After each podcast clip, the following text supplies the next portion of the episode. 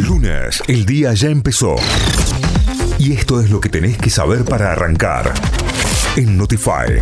Vamos a las noticias que llegan desde nuestra página web, desde notify.com.ar. Nuevo incendio en las sierras de Córdoba. Un centenar de bomberos combaten un frente complicado en Cuchicorral. El fuego comenzó pasada la medianoche y varias dotaciones regionales se concentran en el lugar para evitar que las llamas avancen.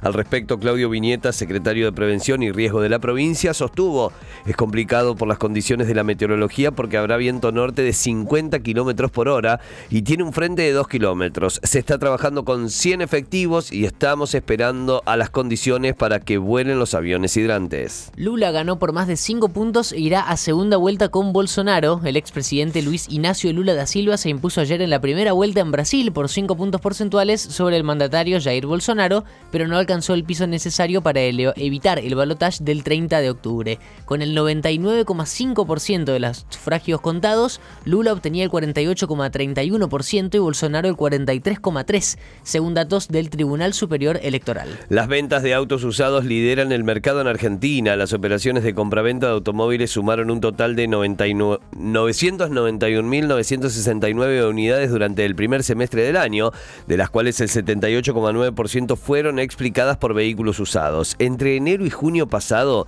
las ventas de unidades usadas acumularon 782.505 transacciones, apenas un 0,01% más que en igual periodo del año anterior, informó la Cámara del Comercio Automotor. La actividad metalúrgica creció un 7,9% interanual en agosto, según el informe de la Asociación de Industriales Metalúrgicos, tuvo un aumento interanual de 7,9% en agosto y acumuló un crecimiento del 7,6% en los primeros ocho meses del año, lo cual representa niveles por encima de los del 2019. Además, en la comparación con julio de 2022, registró una suba del 0,8%. ¡Ah!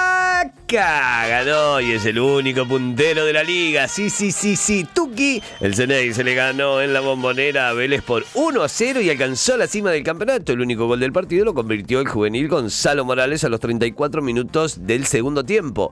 Boca aprovechó la caída de Atlético Tucumán ante Patronato y así quedó como líder con un punto de ventaja. La nueva fecha arranca hoy con el enfrentamiento entre Rosario Central y Unión.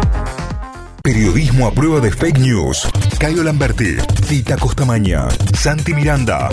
Notify. Las distintas miradas de la actualidad para que saques tus propias conclusiones.